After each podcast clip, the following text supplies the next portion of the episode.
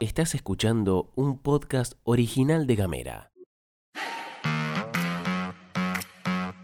Hoy es miércoles 3 de agosto y tenemos varias cosas para contarte. Hay paro docente en Tierra del Fuego. Les laburantes de Ambasador la siguen remando. Asume el superministro y se esperan las medidas. Bienvenidas, bienvenidos y bienvenides. Información Editorial. y buena onda. Las noticias en 10 minutos o menos. La pastilla de Gamera. Gastón Lodos. Flor Vaso. Y vos.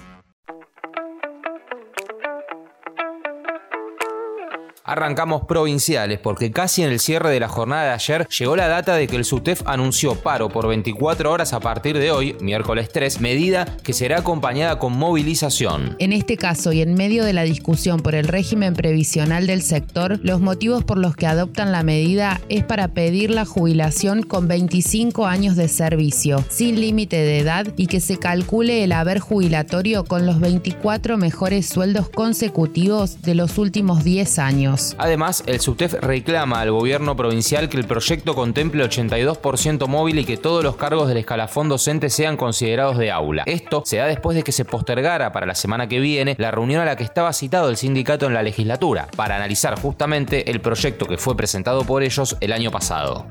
Hablamos de Ushuaia porque se cumplieron dos años desde que trabajadores de Ambasador Fueguina se encuentran en la fábrica después del lockout por parte de los dueños y del apoderado Pablo Jades. En ese marco, desde las bases cuenta que quien habló fue la delegada Sandra Ragusa y tiró fuerte contra la conducción de la UOM en Ushuaia, para dejar en claro a la sociedad en general, dijo la trabajadora. La UOM de Ushuaia nos abandonó desde el primer día y nunca apareció. La verdad es que es una vergüenza que Héctor Tapia, el secretario general de la UOM Ushuaia, todavía tenga cara para estar en el gremio, remató Ragusa. En este momento, los trabajadores se encuentran esperando movimientos de la justicia que volvió de la feria, por lo que asumieron que irán teniendo novedades. También, Ragusa comentó que en este tiempo se presentó una empresa interesada, pero no hay nada concreto aún, porque ellos tienen que cerrar con todos los acreedores y aún no hemos sido, dijo la trabajadora, informados sobre qué ha sucedido con esa propuesta. Mientras tanto, continúan con la actividad de la feria para conseguir algunos ingresos.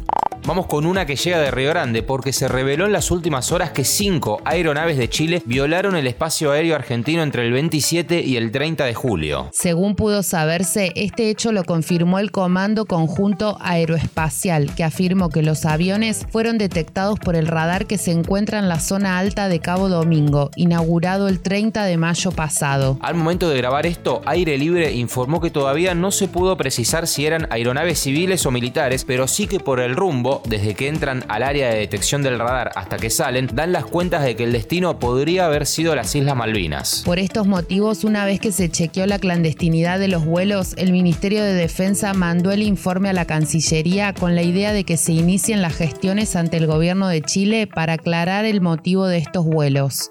Pasamos al plano nacional para contarte que el Congreso aceptó la renuncia de Massa y Cecilia Moró es la nueva presidenta de la Cámara de Diputados. Hoy será otro día movido para Sergio Tomás, que asumirá como ministro de Economía, Desarrollo Productivo y Agricultura y, según adelantó, hará anuncios. Las y los diputados votaron como presidenta del cuerpo legislativo hasta diciembre a la legisladora bonaerense del Frente de Todos, Cecilia Moró, la primera mujer en ejercer el cargo en una elección en la que el interbloque de Juntos por el Cambio y la izquierda decidieron abstenerse. A la hora de ocupar la presidencia, Moró elogió fuerte a Massa y a pesar de las abstenciones opositoras, tiró un mensaje de corte dialoguista, algo esperable de alguien que pasa a ocupar su cargo.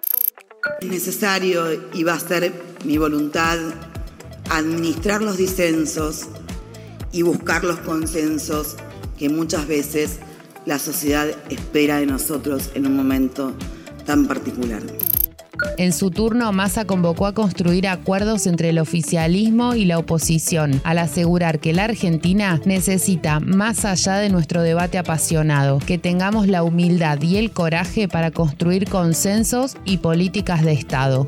Y hablando de Massa, te contamos que quienes formarán parte de su gabinete son el ex intendente de Gualeguaychú y ministro de la Producción, Turismo y Desarrollo Económico de Entre Ríos, Juan José Bahillo, quien será secretario de Agricultura, Ganadería y Pesca de la Nación. José Ignacio de Mendiguren, el Vasco, encabezará la Secretaría de Producción. Matías Tombolini será el nuevo secretario de Comercio. La Secretaría de Planeamiento del Desarrollo y Competitividad Federal estará encabezada por Jorge Neme. Fue confirmado también que Marco Labaña seguirá liderando los equipos técnicos del INDEC. Hoy es el día D del nuevo ministro, porque más allá de las expectativas que pudieran haber generado su nombre propio, con las primeras medidas que están previstas, vamos a conocer el perfil de su mega ministerio y cómo o cuánto nos va a pegar a las personas de ingresos medios y bajos.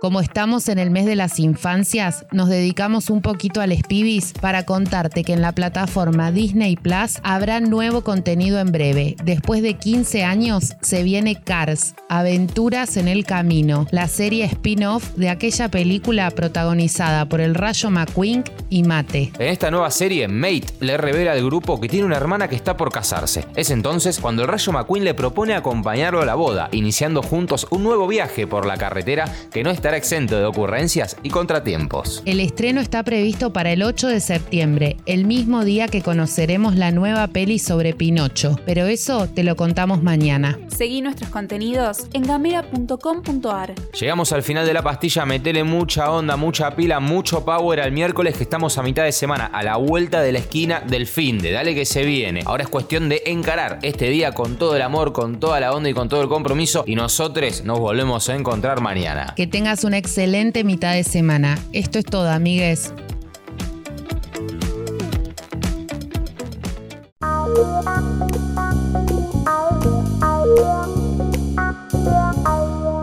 Estás escuchando un podcast original de Gamera.